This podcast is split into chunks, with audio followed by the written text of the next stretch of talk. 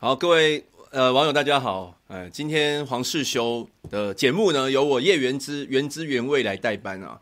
那黄世修他不是呃不不来哈，他是因为他的体力不支了。大家都知道他现在正在绝食，而且他的绝食是很彻底的绝食，是完全不吃流质的食物哦，也不喝什么营养品、鸡精那些，他是只有喝水。而且据说黄世修他绝食是要一直绝到开完票哦。那我其实我想说，他其实绝到投完票就可以了，因为正常来讲，绝食可能是要表达他对于这个公投的重视，以及就是要催票嘛。但是他说他一直要绝到开完票哈，就让让大家觉得很心疼呐，也为他的精神觉得感动。那那所以他大家知道，长期没有吃东西对身体哈一定会有一些。伤害，而且体力因为不支，所以今天他就没有办法来节目，就由我来代班。不过我知道大家很想黄世修，等一下我们十二点半的时候，我们会跟他大跟黄世修进行连线。好，到时候大家还可以这个跟他互动，来问问他现在状况怎么样，然后也可以请他来评估一下公投的结果如何哦。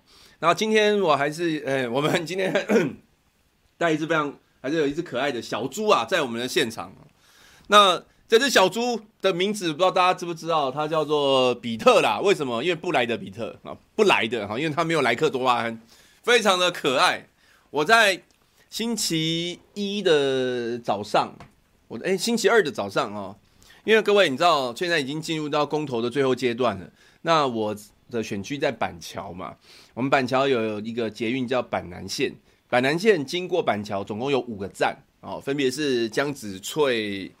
呃，还有新埔，还有你们知道吗？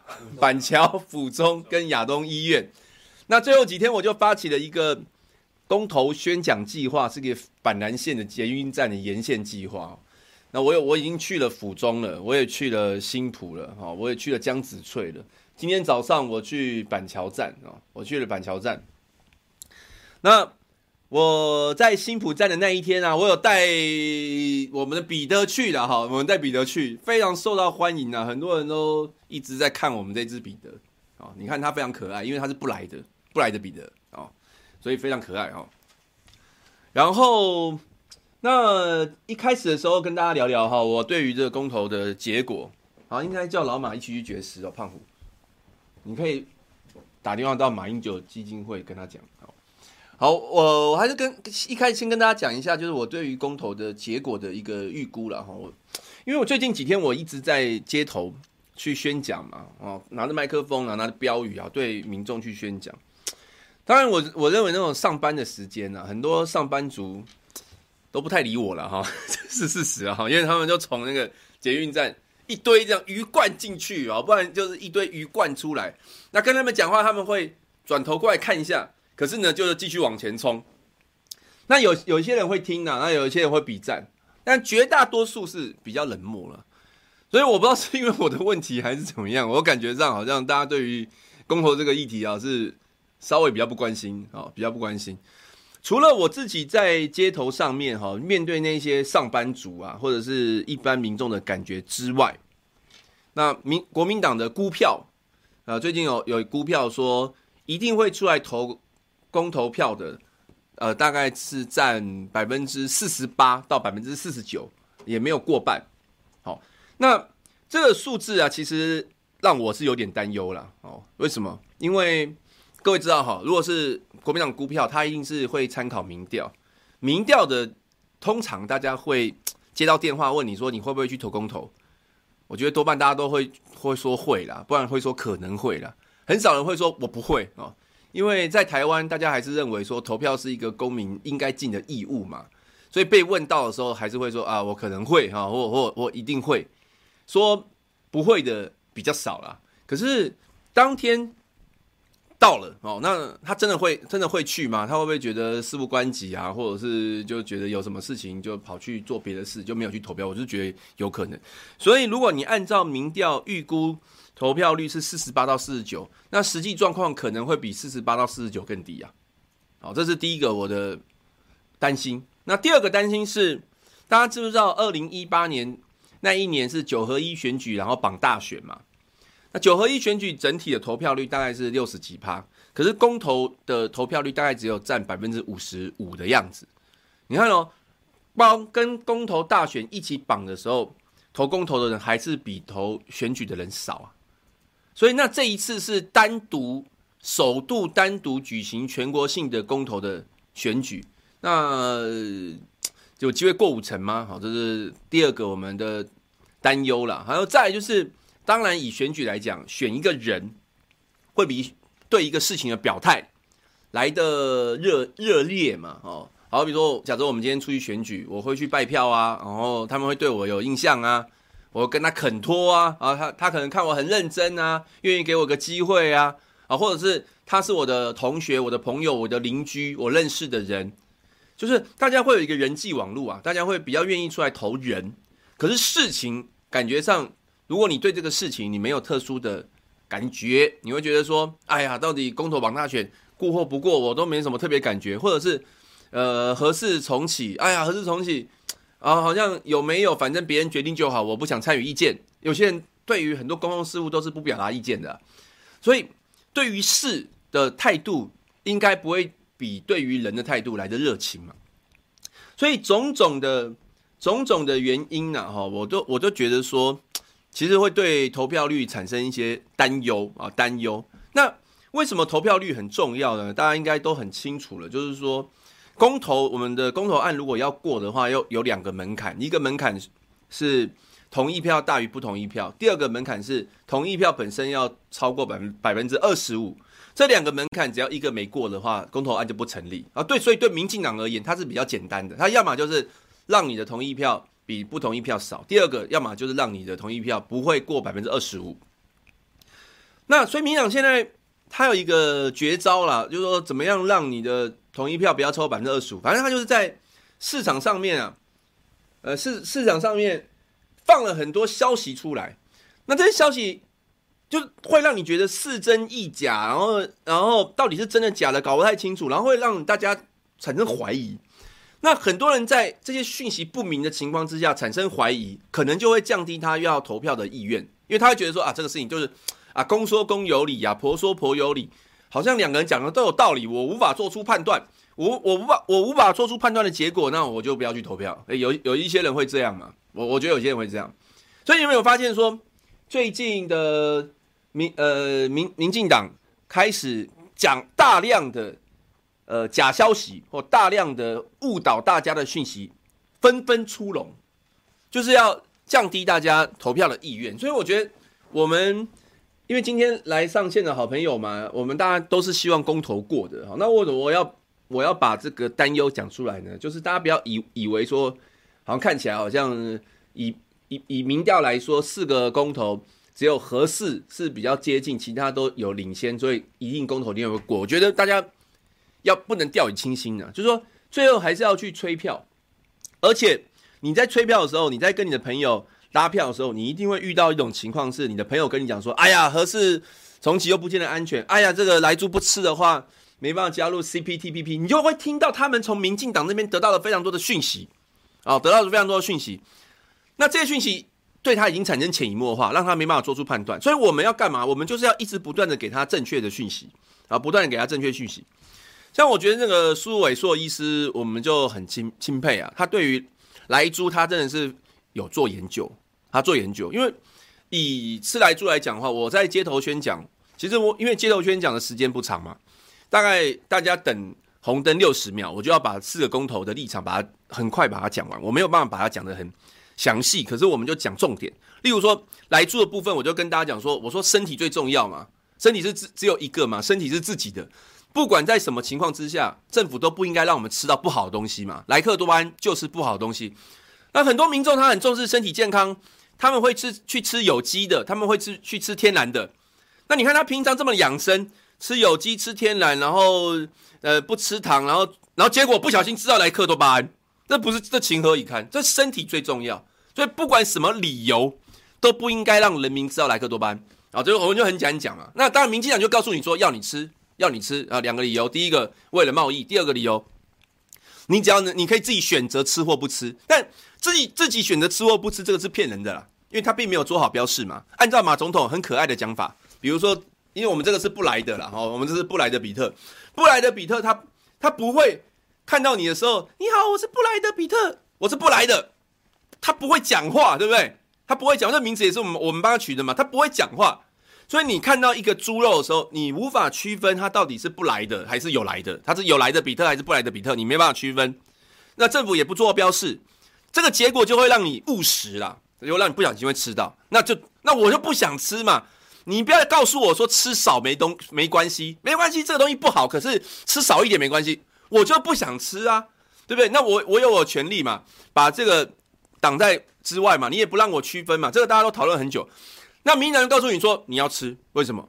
因为我们为了贸易，如果你不吃莱猪的话，就要呃加入 CPTPP 就没有办法哦。还有就是你不吃莱猪的话，你会被贸易惩罚哦。举例来讲，他说泰国泰国就是因为不吃莱猪反莱猪，所以被美国取消了哈、几百亿的呃关税的优惠哦。然后听起来乍听有理，有没有？哎呀，好吧，为了我们的。出口啦，为了我们的贸易啊，为了我们的经济啊，我们就吃吧、哦，我们就为国捐躯了、哦，我们就吃莱猪，吃到肚子里面，然后让贸易可以好一点。但是苏伟硕医师告诉大家，这是骗人的。你看一个医生，他还去研究那个贸易的的过程哦，研究那个贸易过程，就会发现泰国根本就不是因为不吃莱猪被惩罚关税优惠啊，不是，而是泰国是全面的对美猪抵制。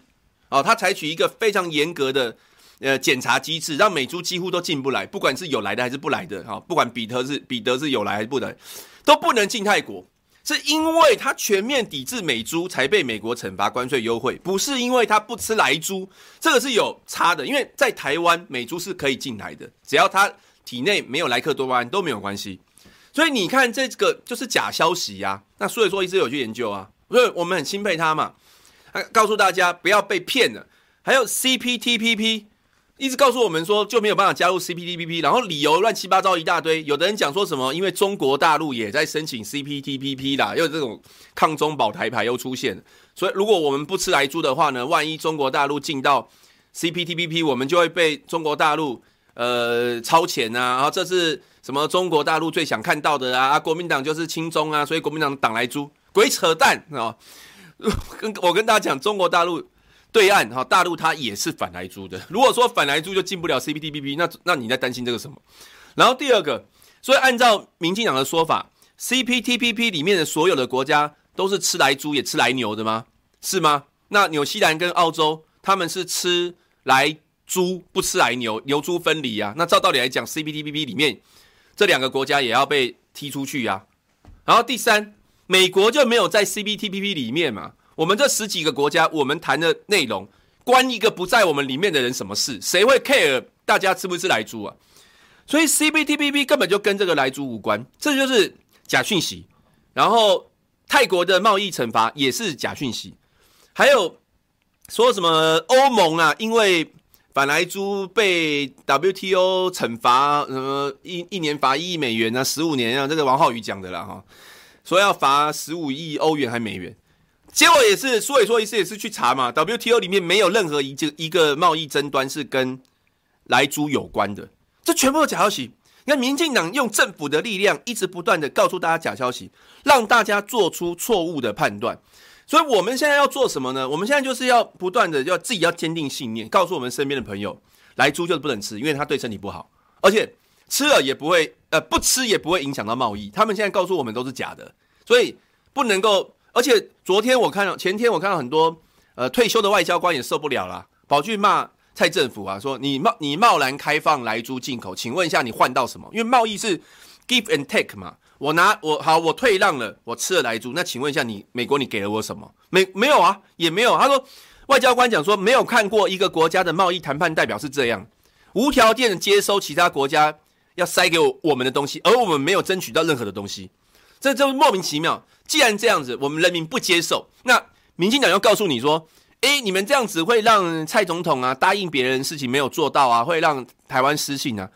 我管你蔡总统有没有失信啊，我们现在在乎的是说台湾是一个民主国家，我们应该是由人民来决定我们的政策。你一个总统，你在对外去跟别人谈判的时候，你都没有先问过我们，没有跟我们沟通，你就贸然做决定，结果做了一个人民不接受的决定，然后最后你还要叫人民来认，说因为我已经决定了，所以呢你们就给我认，即便是你不同意。那请问一下，我们这还算是民主国家吗？民人民做主的国家吗？还是实际上我们只是透过民主制度，就是选举的制度，选出了一个威威权的总统，而他根本不理人民。这个就是亚洲周刊所讲的民主专制嘛。透过民主的手段选举出来一个专制的总统，那民主专制就不是民主嘛，就不是人民做主。真正人民做主就是人民来决定公共政策。所以这一次公投，这个就是我们唯一的机会，可以人民做主，让蔡。蔡黄知道我们人民是不想要吃莱猪的，你做的决定是你家的事，你不跟我们沟通，你就要注定被人民唾弃。所以我觉得我们的立场要很坚定的哈，去告诉民党政府我们的想法。那当然，我想说这个很多人就会讲说，那这个国民党里面的人，所以要不要表态啊？要要不要要不要这个表达自己的立场？其实你如果问我的话，我是认为，如果是作为一个政治人物，我们是应该要表达我们的立场啊。哦，这个就像说你提政见一样嘛。你在选举的时候，你就要告诉人家说，你要为这个城市做什么，你对一个政策的立场是什么？你是赞成还是不赞成？你赞成还是不赞成的理由是什么？哦，那当然，我觉得侯友宜市长他有他的呃坚持的，因为在新北市很大嘛，啊，而且合一、合二、合四都在。新北市啊，那新北市对于核一、核二、核核四的呃纷争，呃，当然就是比较大家会比较关注，所以他可能对这件事情比较没办法没办法表态。但是我觉得他其实讲的也没有错啦，就是说要有核安、核废才有核四嘛。那所以我们现在就是要告诉大家，核废怎么处理，核安是安全的，那核四就可以重启的啊。其实这这我我认为是没有矛盾。但是，但是像其他的议题，比如说反莱猪，为什么我们要反莱猪？立场是什么？理由是什么？我们要不要支持公投榜大选？呃，理由是什么？立场是什么？还有要不要护藻礁？我觉得这些其实都是可以讲的。好，那为什么要讲？大家都觉得公投不要把它搞成蓝绿对决、政党对立，这个是对的。因为公投，侯市长侯市长讲说，公投是创制复决。我们常讲说，我们的这个民主机制有选举、罢免、创制、复决嘛。选举跟罢免大家很清楚，选举就选贤与能啊，罢免就是你不好把你罢掉。诶，创制、复决好像大家比较少谈。创制就是弥补代议制度的不足。当代议制、代议制就是代议士，也就是民意代表、立法委员，他没有定出符合人民的法律的时候，人民可以自己提案，就是创制权。我们可以，我们可以提。我们自己比较喜欢的法律，公民投票嘛。复决是这个，当这些立法委员他定的法律不符合人民期待的时候，我们可以透过复决把它推翻。那我们现在公投不就在做这个事吗？对不对？他定现在现在的立法委员定了一个叫我们吃来租的政策，我们不满意，所以我们透过复决权，我们要把它推翻嘛，所以我们要反来租嘛，所以要同意嘛。那公投绑大选是一样嘛？我们觉得现在的法律。公投跟大大选脱钩，浪费钱、浪费时间、浪费人力，又没有办法提高提高那个公投的投票率，所以我们希望透过法律的修订，把公投跟大选绑在一起。然后那诸如此类，这是创制复决。创制复决就是针对议题做讨论，每一个人提提出科学的数据，叫大家来思辨，然后做出决定。他那侯市长不是讲我思故我在吗？然后大家自己思辨啊，然后做决定。这我认同啊，但问题是说。每一个人思考，你不是坐在房间冥想嘛？呃有一天我坐在床上，然后我就自己呢不看任何资料，然后不听别人的说法，不了解别人的立场，然后我就我就忽然就把每个问题都想通了。没有人这么厉害哈！孔子说：“学而不思则罔，思而不学则殆。”了哈，思跟学都要同时了。你自己要思考，你也要学习。那你要跟谁学习？你要跟专家学习，你要跟懂这件事情的人学习。所以这些懂这个事情的人。然后要带领国家的人，你都要把讯息告诉大家，才能够让大家思考。所以政治人物作为一个就是在在这在呃我们公共领域领导者的这样的一个角色，他一定肩负着这种说服民众的任务。所以呢，最后阶段哈，当然我们国民党哈，最后阶段还是还是呃，全部都站出来了哈，努力的拼，好，告诉大家正确的讯息。为什么我们要反莱猪？为什么要重启核四？我们还是努力的拼，给民众正确的讯息，让民众可以做出一个最好的选择。大家呃投出我们的这个公投票，然后决定国家的命运。好，这才是民主的展现。好，绝对不是民进党一直讲的说，只你只要提公投，你就是来乱。哦，你提公投，你就来乱，这就是一种蓝绿对决，这就是一种最简单的抹黑方式，而不跟你去讨论你的内容。啊，在逻辑上面有一个谬误，谬误叫人身攻击。人身攻击法是一个很很明，是一个谬误。什么谬误呢？就是我今天不去跟你对话，我不去谈论你在讲什么，我直接对你人身攻击，说你这么人这么烂，所以你讲的一定是错的。谁说你这么烂？你讲的一定是错的。孔子不是哎、是孔子吗？还是《论语》？哎，你们知道是谁讲吗？就是说不能以人废言，不以人废言。就烂人也会讲出对的事情啊，哈，呃，那好人也会讲出错的事情嘛，所以你人人好不好，跟他讲出来的话是可以分开来看的嘛，你不能因为他好或不好就觉得他他讲的是对或错嘛，哦，所以民进党一直用这种人身攻击的方式，就是把国民党打成什么中共同路人啊，然后把所有跟民进党意见不同的人打成中共同路人，借此去。就是不敢去面对你讲的话，其实我认为这反而是一种心虚的展现，代表说他们也无法为他们的立场护航啊。所以就是请请大家最后阶段一定要不断的跟我们身边的朋友讲说，一定要出来投票啊，要冲高投票率。那你的朋友如果告诉你说，哎呀，这个讯息很混乱，我无法做判断，就很坚定告诉他就是这样。好，把我们平常阅读的资讯很完整告诉他，他就他就懂了。哦，原来这个东西跟 CPTPP 无关。哦，这个吃多就不好哦。国际上有很多国家也都是没有吃莱克多巴胺的呃猪肉哦。来猪如果可以吃的话，那为什么民进党现在学生不可以吃，警察不可以吃，军人不可以吃，农民不可以吃？那么好，为什么他们不可以吃？他不能吃，一定是你觉得也不好嘛？啊，就是说要要给他正确讯息，说服他。好，那我们现在是不是要跟世秋连线吗？差不多。好，等等他等他加入。哦，要等他加入是不是？因为现在呃。绝食中，绝食中，所以可能要等待一下。哎，世修现在是在自由广场，对？对啊，对啊，对啊。哦，大家可以稍微呃，在线上，在线上停留一下哈。我们的好朋友黄世修马上就要上来了。那我今天诶看到了有关于核四重启的，呃，核四重启的议题哦。今天《中国时报》这个名言论，他的那个名言论版哦。有一篇读者投书，那这个读者读者投书的这个标题叫做《让核四的三千亿重生社会观察》，有三个老师，一个叫江祥辉、梁正宏跟许荣军，这三个人是谁呢？啊，江荣辉是清华大学核工所荣誉退休教授，核工所清华大学的核工所，核能的核，就对于核能了解的啊，核工所的荣誉退休教荣誉退休教授，然后。梁正鸿是清华大学的核工所的教授，许荣军是清华大学核工所教授兼所长。然后这三个学者应该就是对核能比较了解的吧？哦，就是对核能比较了解吧？那他们的立场呢，就是支持核四重启的。哦，我就我我也跟大家分享一下，因为四九等一下上来嘛，我就跟大家分享一下他们的观点哦，是是认为说。这个因为核电发核能发电很复杂哦，很复杂。那社会上很多人他不了解它的细节哦。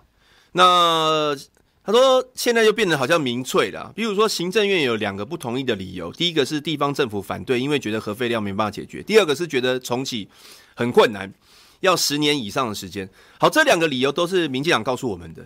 那他们这些核工所的老师啊，是认为说。那第一，如果核废料不能处理的话，为什么国外很多国家那么多方案，呃，通通不得，通通不可行呢？难道没有可以解决吗？哦，第二，中央政府怎么可以把核废问题直接推地方，推给地方呢？说哦，因为地方反对，所以就不能处理。那中央政府的角色是什么呢？好，更何况其实核废也不是不能处理的，这是我自己补充的哈。就像马总统不是有讲吗？核废料，像以核四来说，高阶核废料就是暂时放在核电厂里面，可以放四十年，十五年放在水池，二十五年放在干式储存槽。那这四十年呢，之后也可以找一个终极处理的方式啊。现在科技这么进步，好，所以核废应该不是问题啦。哈，更何况现在核一、核二也在新北市啊，在金山万里，在金山万里这个地方，嗯。大家也没有觉得核废有影响到你们大家嘛？基本上它就是很安全的放在核电厂里面，所以核废我觉得不是一个问题啊。那至于说重启核四到底要多少时间？这这几位专家老师跟我们讲说，民进党说要十几年根本就是不对的哦。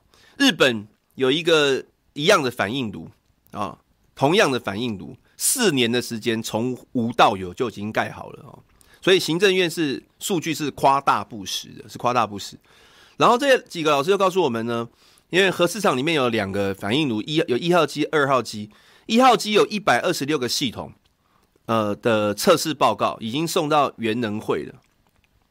那么其中只有三十二三十二项，因为后来封存了，有三十二项没有审阅完毕，它是没有审阅完毕，是因为停止审查的关系，不是没有通过啊、哦。你没有考试跟你考不上是两回事的哦。我我我们现在好很多好朋友，应该很多人没有考过国家考试嘛？哈，你是没有去考国家考考试，不是说你考不上哈，没有考，这两是不一样概念。所以系统测试报告因为封存关系没有被审查，结果被恶意解读成说没有通过，没有通过好像就不安全哦。所以没有不安全，并没有不安全。然后，然后再就是二号机的工程进度也是百已经百分之九十一了。所以一号机、二号机，一个是已经审查了。绝大部分呢，第二个是已经完成百分之九十一。那日本的全新的从无到有四年，我们这个已经都几乎完成的，为什么要十几年？啊，这个说法，这几个老师啊是认为他不能接受哈，他觉得这个是这个夸大不实的哈，夸大不实。那还有就是我们这已经投资了三千亿了嘛，三千亿。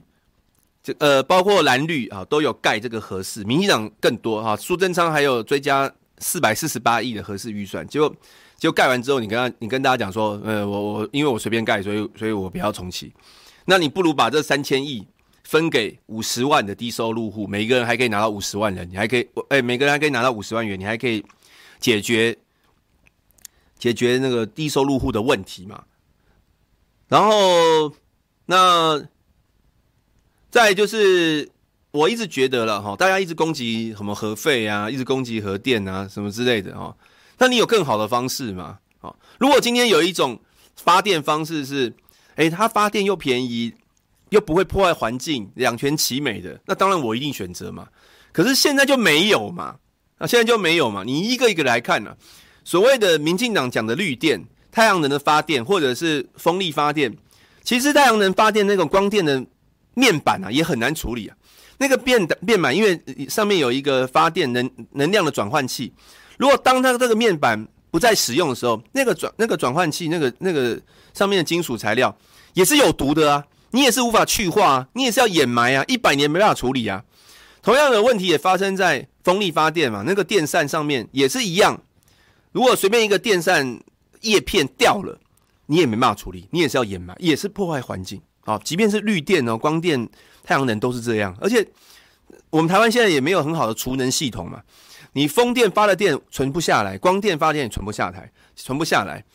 那台湾风电呃产电量最大是在冬天嘛？那冬天其实没有那么缺电，夏天又没有比较没风，所以这个没有办法解决问题啊。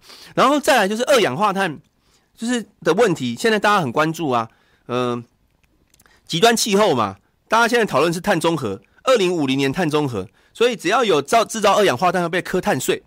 好，那现在你用那么多的天然气发电，难道不会造成天呃二氧化碳吗？不会造成电价上涨吗？不会有国安问题吗？因为台湾不产天然气啊，打仗的话呢，直接把你的天然气船啊挡在国国门之外，你就进不来了。这么多的问题，你怎么解决？这是立即的问题耶。还有煤炭的问题，烧煤造成 PM 二点五，立即的问题耶。立即造成电价上涨，立即造成空气污染，立即造成极端气候。然后结果你要去反对一个可以把核废料存在核电厂四十年的核电，然后不让它重启，这实在是我没办法接受这样的政策的选择。所有的政策都是一种选择啦。所以你看，今天不只是世修，他们对于核四重启，呃，很坚持，很有理念。核工所的老师也都站出来了哈。啊，核工所老师其中有一个还是所长哎，清华大学的所长，哦，你都站出来了。所以我希望大家对于核四重启这个案子要要有信心的。好，这么多的专家。好，这么多专家提出这么多专业的见解，比不上民进党那种执政者、有政治利益者告诉你的话吗？两个核电厂、核四厂的厂长、前后厂长，王博辉嘛，前厂长的王博辉对不对？现任厂长怎么？徐什么？徐永辉。徐永辉，你们相信谁啦？一个是已经退休的，以前还是比较挺民进党的人，现在讲的话，跟现在当局者执政底下。还想要还想要升官，在台电有好发展的厂长，你们你们是听谁的话了？如果是我，我会听一个已经无所求的，嘿，已经无所求的那个王博辉厂长的话，因为对他来讲，对他来讲，他已经不需要去为任何政策护航了，他可以凭着自己的良知做出自己的决定了，对吧？好，是是就还没上来，好，大家。等一下哈，等一下他上来的时候，你们要记得跟他打气。哦，有了有了有了有了，来了，世修来了，世修，世修，听得到声音吗？世修，哎、欸，我听不到他，我听不到他声音。你听不到他声音？哎，等我先，我听不到他声音。没有。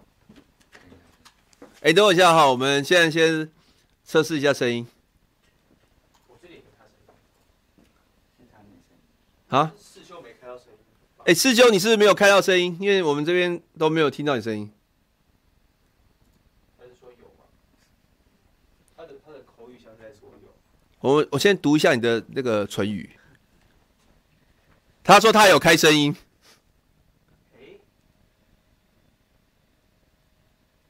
YouTube 有吗？各位线上好朋友，YouTube 的朋友，你们有你们有听到他的声音吗？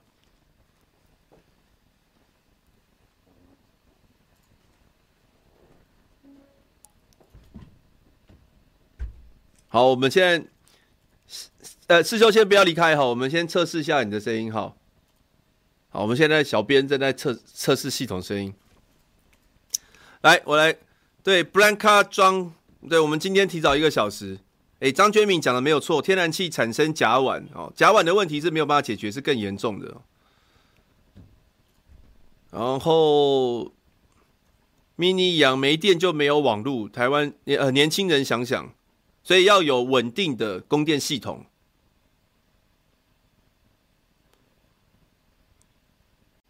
呃。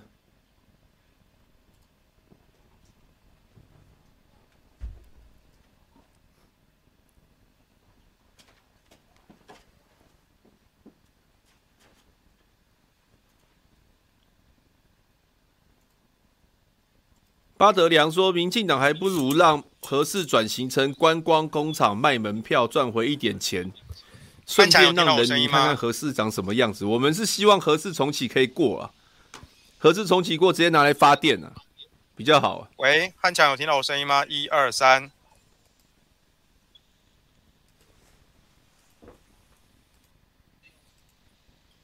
我这边麦克风都有开啊。喂，一二三。有听到我声音吗？一二三，听不到声音。我们现在那个小编正在解决这个问题。对，我有听到汉强的声音。有有有有有，是是修声音出来了。是有声音出来了吗？出来了出来了。哎，可是我有有有吗？我有听到汉强的声音。我这边放出来好了。好。我这边放大声一点。OK。这样，哎，是修可以放在试一次声音吗？哦，有有有，可是这样收音收得进去吗？诶，观众应该听得到吧？对吧？观众听得到吗？各位观众朋友听得到吗？好，大家帮我回答一下，听得到吗？有听到。哦，听到哈，哎哎，师兄现在状况还好吧？还可以，我除了现在觉得肚子有点饿，然后比较没有力气啦。但是神志都很清晰。肚子饿是必然的，你不吃东西当然会肚子饿。啊，体力嘞，体力还好。体力就觉得比较累一点啦。哦。还好还好。哎，那我刚刚听说你是要一直绝食到开票结束哦。对，我觉得到开票结束。因为我刚才想说你，你如果说是一个理念坚持，不是呃绝食到投完票就好吗？没有没有，我会到开票结束。哦，要到开票，要开开票结束哦。啊，那你现在？呃，对于这个公投，因为剩两天了啦，哈，因为我跟你讲，我今我最近我我都我也都到街头去宣讲啊。那因为我宣讲对象都是赶着要上班的一些年轻人、上班族啦。哦，我不知道是我错觉还是怎样，就是感觉上，呃，大家都来去匆匆啊。那可能有听我在讲，但是我觉得反应没有没有很热烈。当然有一些人是有反应，但是绝大多数都是赶着要走。那有可能是因为他们赶时间呐，所以。我会比较担心说投票率会冲不出来啦，所以刚刚我也都拜托大家一定要拉票，而且民进党给大家很多假讯息，让大家觉得无法做换，无法做判断，无法做判断，大家就会不出来投票。那那你你对这个你有没有担忧，还是你有什么看法？我我确实是蛮担忧的，尤其是因为今天我看到气象的新闻，从好像说从明天开始会有锋面，然后。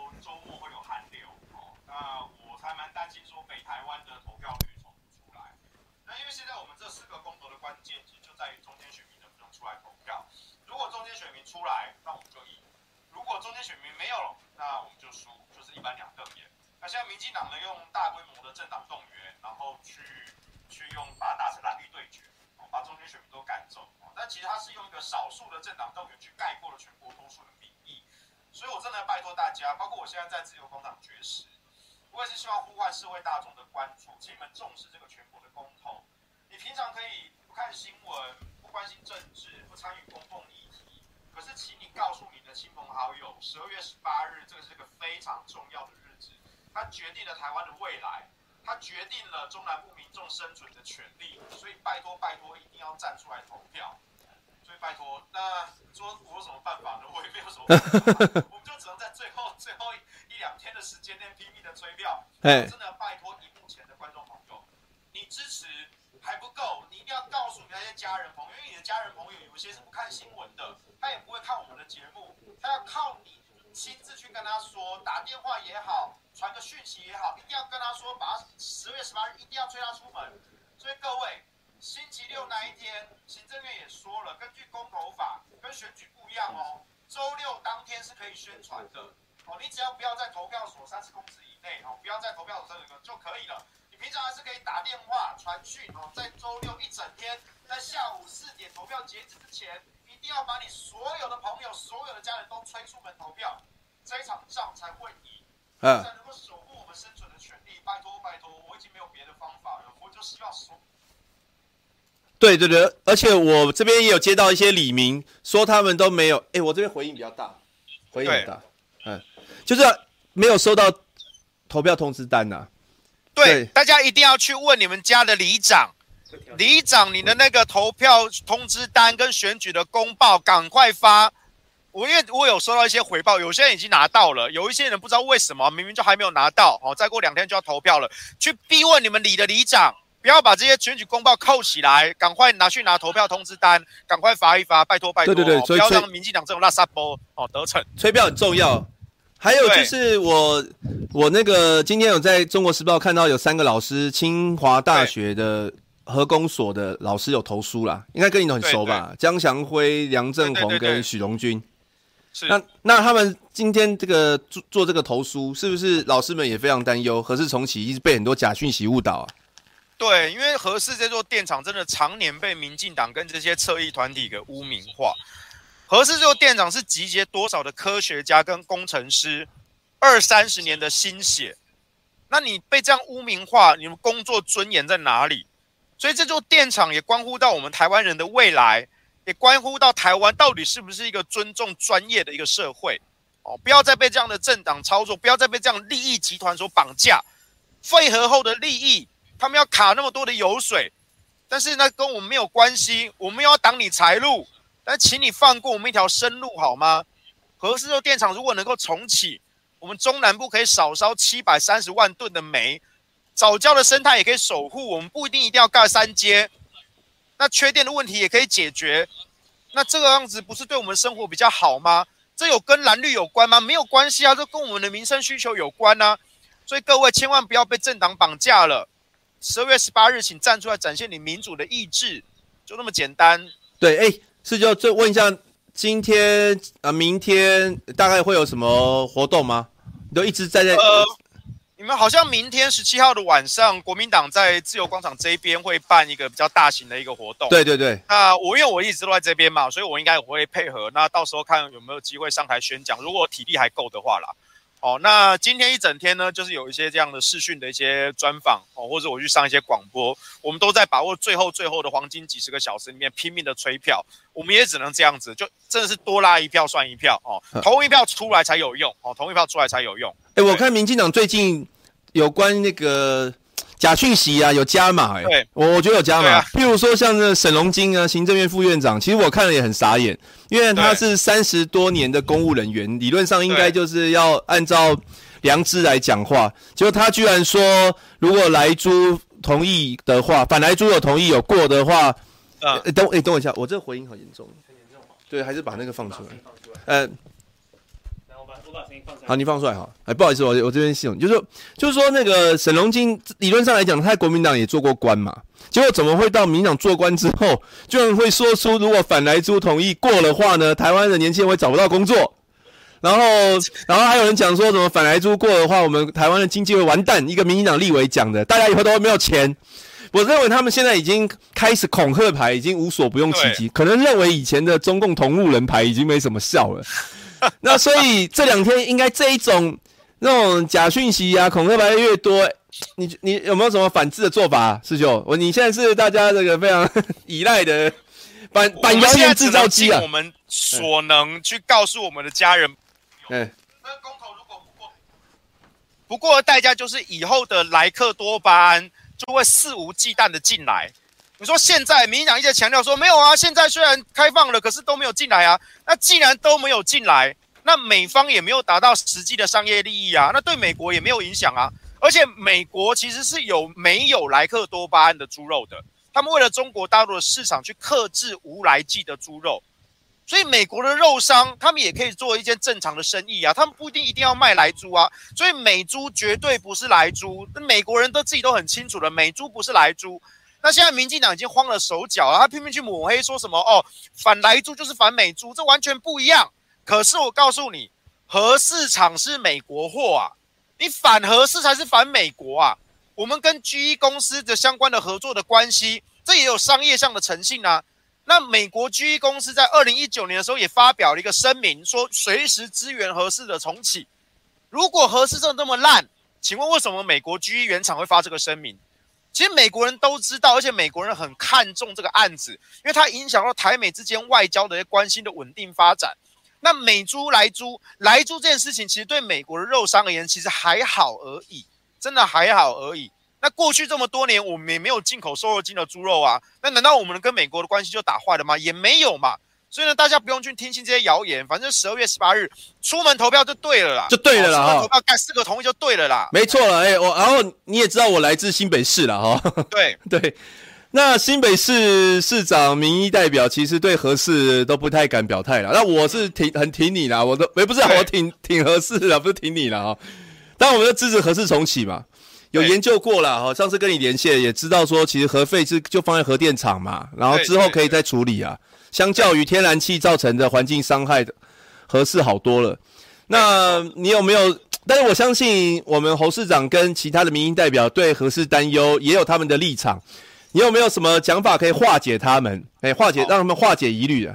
我我还是要再度提醒侯市长跟他的幕僚，就是你们现在算盘打反了。大家可以想想看，如果核四公投不过，那大家继续害怕核电，害怕核废。那请问民进党中央政府会来处理核一二厂的核废料吗？不会的，因为民进党一旦处理了，就等于自打嘴巴嘛。好，以前都说核废料不能处理嘛，是民进党故意阻挡嘛。所以核四公投如果没有过，民进党是不会帮你新北市处理核废料的，核废料就永远的放在新北市了。那这不就是侯市长过去一直所反对的吗？所以我真的要拜托侯市长一定要想清楚，你真的愿意把核废料永远留在新北市吗？如果你真的愿意，你跟民进党中央政府已经谈好了条件，可以把核废料永远放新北，好，那核四公投就不要过，通通都不要过哦。那你也不用呼吁大家出来投票，投票率尽量压低就好，变成蓝绿基本盘对决就好，这样四个公投都不会通过，这样最好。那这样民进党就可以把核废料永远留在新北市。那侯市长，那这对你的是有害还是有利呀、哦，所以我真的要劝告侯侯市长，你可以不用一定要表态说哦，四个都要同意哦，没有关系，我们没有人逼你一定要四个都同意。可是你至少至少，请你呼来喊话，说十二月十八日，请所有的新北市民都一定要出门展现民主的意志。那也不用讲一些很负面的哦，你用正面的讲法哦，有核安就有核电。可以处理核废，就可以使用核电。那到底核废怎么处理？世界各国都在用，都可以处理啊。美国、法国、英国、日本，他们怎么处理，我们就怎么处理嘛，对不对？美国二十年前就已经公开声明要帮台湾处理核废料啦，法国五年前也声明愿意帮台湾处理核废料啊。所以外国怎么处理核废，我们就怎么处理核废。哦，所以侯市长可以用一些比较正面的、理性的、科学的说，有核安就有核电。可以处理核废，就可以使用核电。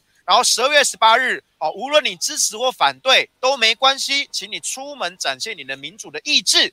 我们鼓励的是实践民主，哦，不是像民进党这样子，哦，把中间选民都赶跑，留下蓝绿基本盘的对决。哦，我们不希望看到这种情况发生。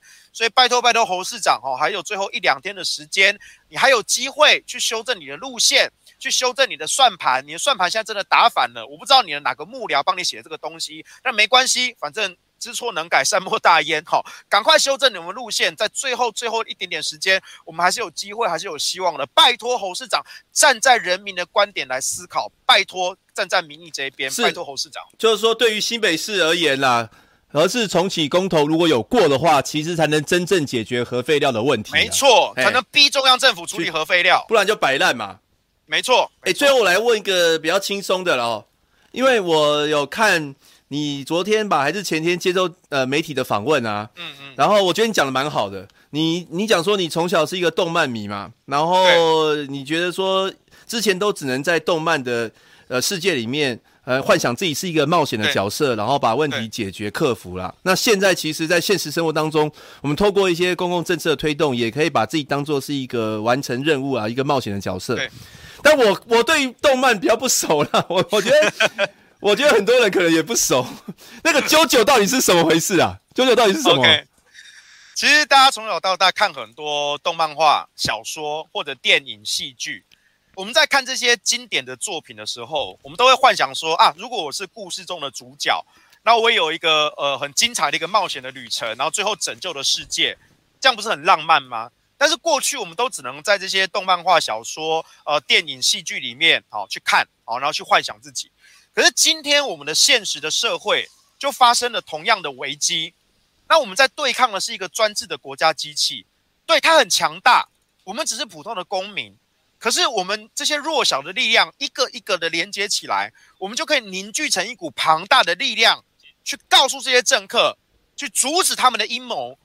那把这些原本在书上的、电影、电视上的这些幻想、这些情节，真的到现实世界来，我们可以拿出我们力量去守护我们家人的生命健康，这不是很浪漫吗？这不是这些经典作品教给我们的精神吗？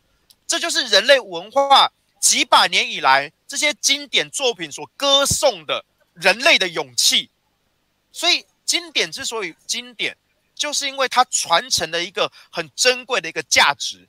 这个价值也不一定要是我看的，说这个是经典的动漫哈，《JoJo 冒险野狼》，它也可以是你看过了任何一个故事、任何一个小说，那你觉得人类良善的、勇敢的这些价值，那现在你跟我就是这个故事的主角，我们在十二月十八日这一天就要决定这个国家的命运，所以拜托各位加入我们的行列。我们现在很多伙伴，包括国民党的朋友，还有我们的志工，我们每一天都在街头各个角落去做宣讲，就是希望所有的民众能够觉醒，加入我们的行列，一起对抗这个国家的机器。我们至少努力过，战斗过，不要留下任何的悔恨。这是我们要带给下一个世代，给他们做的一个榜样。我告诉他们，我们曾经奋斗过，无论结局是什么。至少十二月十八日这一关键的一仗，我们一定要达成。所以拜托，真的是最后一里路了。拜托，在荧幕前观看的各位朋友，一定要把这事情传出去，一定要把事情传出去，我们才能够逆转这个战局，去对抗民进党这种庞大的国家机器的打压。这是民主科学的最后一战，拜托了。对对对，哎，可是我是我看网友很多人说我不认识舅舅很逊啊，但他到底 舅舅的故事可以跟我们讲一下？这你可以自己去看啦，这我在这边讲也不适合吧？不适合吗？你可以，他真的很好看，因为他最近这几年动画化，oh. 所以呢，很多呃新的以前没有看过漫画原作的，也可以透过动画化来认识。那最新的一季那个《石之海》在 Netflix 好像最近在上映了，呃，我还没看啦，哈，我还没，因为我家没有订 Netflix，所以呢，大家大家可以支持这部，这部这支作品是真的很经典，二三十年的经典。我被很多人骂，哎，说完蛋了，原汁居然不知道啾啾。可以可以，你有那个。经典的好作品哦，你去接触它永远不嫌晚哦。对，等共同忙完之后，我们就赶快来补完这部作品。对，哦，好，没 错没错，好好。我哎、欸，其实你帮这个作品还宣传不少，真的。对对对，因为你的 哎、欸，其实你去那个公投说明会，很多人看的、啊，尤其是站那个战苗波雅、战呱吉啊，都经典。没错没错，哎呀，好啊。那师兄，那我们继续加油。好，明天，明天我们应该会在那个自由广场相见啊。OK，好，好，加油！最后一里路，加油！最后一路，大家一起加油，加油！好，拜拜拜拜拜。原之，好，哎、欸，好了，你看，不是只有我不知道，公投同意也不认识，但有听他讲起来，我觉得好像蛮好看的。我，我们我们要去，我们要去拼一下。原之小时候只有看电视，对对对对对，我其实小时候看蛮多电视。那动九九是动漫的，它是卡通哦对有漫画有动画。卡通卡通我是只有看七龙珠了。他的动画有放在 Netflix 上。哦，啊，你有你有看过？有啊，有看过。你有看过？对啊，应该很多人没有看过啊。我我觉得很多人都是没看过，在装有看过啊。我比较窄一点。邓邓洪洲五二说第三部是经典中的经典哦。好啦，今天今天这个中午啊，就陪大家呃聊到这边啊，不知道大家应该都吃完饭吧？哈，你看。这个像我还没吃饭，我就已经觉得肚子饿。那师兄是都没吃，他不是还没吃，他是都没吃，只有喝水而已啊。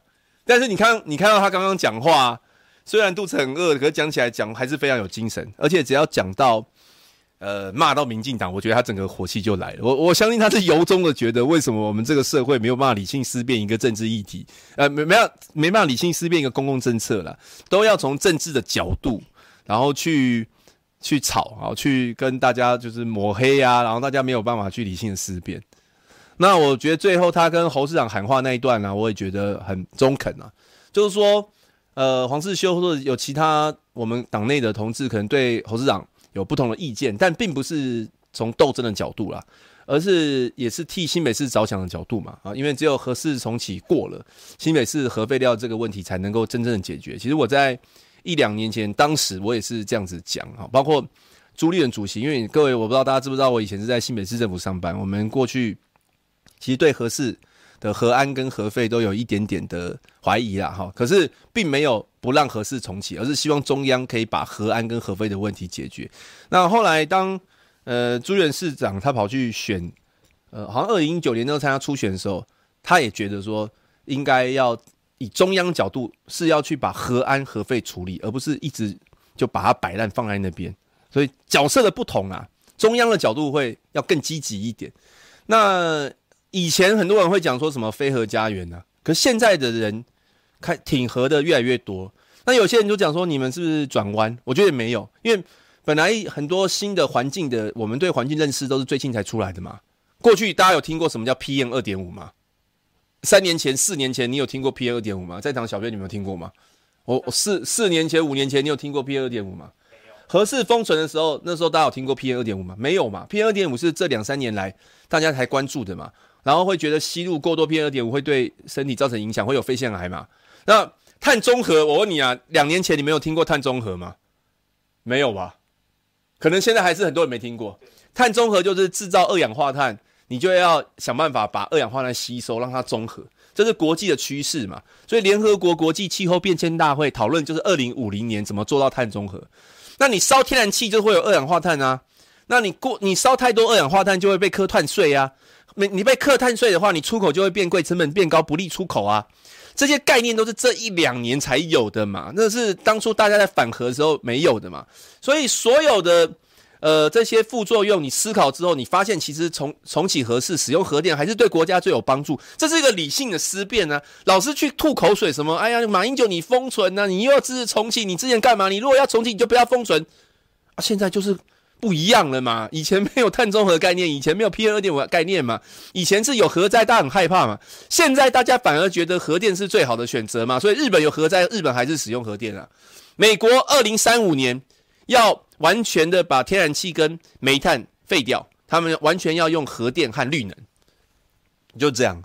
所以不要不要老是口水，就说以前怎么要会合，现在又停核，你立场改了，没有中心思想，不是，而是说现在的。环境已经不一样，跟以前已经不一样了。时空背景，时空背景不一样。但我们讲的时空背景是不一样，是真的不一样，不是像民进党很恶心的、啊。好，各位，彼得有没有？最后讲一个中二选举的林静仪。林静仪这种人当立委哦，他有中心思想吗？林静怡在二零，他林静怡现在一直挺莱猪，对不对？他之前一直挺莱猪嘛，说要吃莱猪啊，如何如何如何。林静怡在二零一六年他当立法委员的时候，他主提案哦。说，因为国人对于食安有疑虑，所以要反莱猪，猪莱猪一定不能进口。这个白纸黑字非常清楚。二零一六年，这个打脸什么事呢？民进党不是一直胡烂吗？说二零一二年 Codex 标准出来，国际标准出来之后，他们就没有反来猪。请问一下，二零一六年是在二零一二后面还前面？后面吧。